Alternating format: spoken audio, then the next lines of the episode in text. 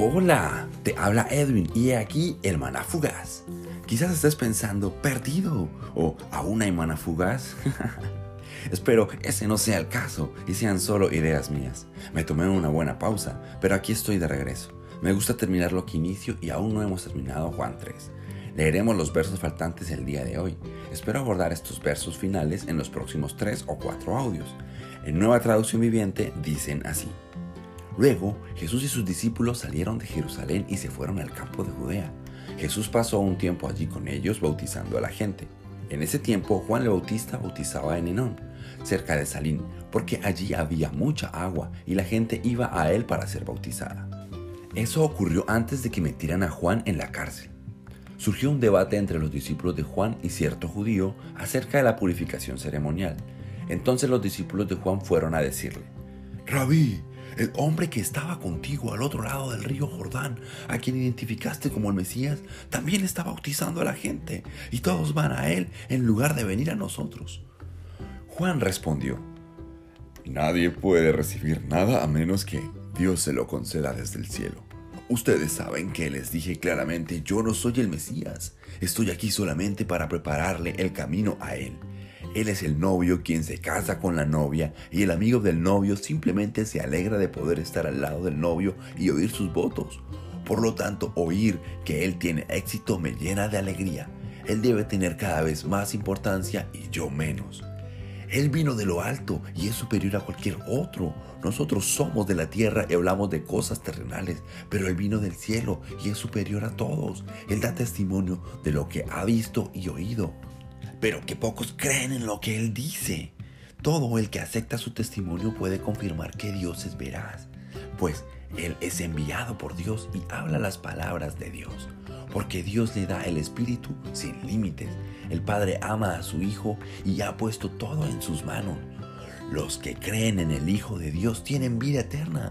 Los que no obedecen al Hijo nunca tendrán vida eterna, sino que permanecen bajo la ira del juicio de Dios. Estos versos finales muestran a Juan el Bautista hablando acerca de Jesús.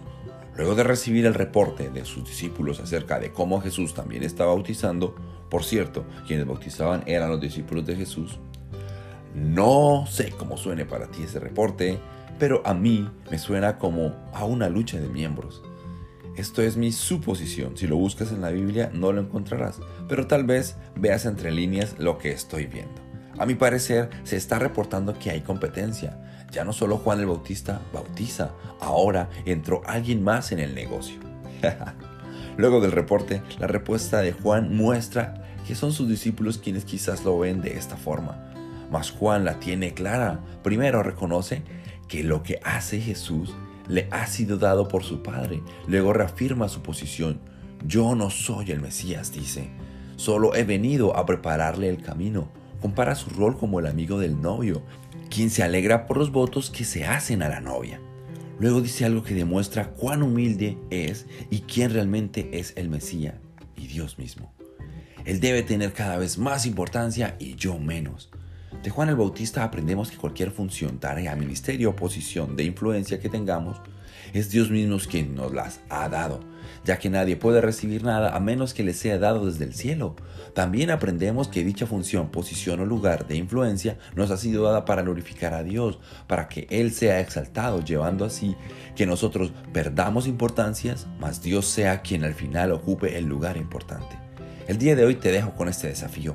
Reconoce que el lugar en que te encuentras y las funciones e influencias que posees te han sido dadas desde el cielo, pero no te fueron dadas para que brilles y te creas el más de los más. No, te ha sido dada para que a través de lo que hagas y la posición que ocupes, Dios sea glorificado. Oro.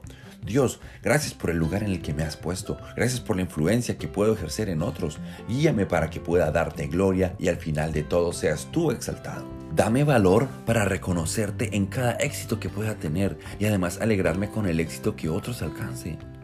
Dame un corazón que se deleite en darte el lugar de importancia y que además sepa hacerse a un lado cuando sea puesto por otros en ese lugar importante.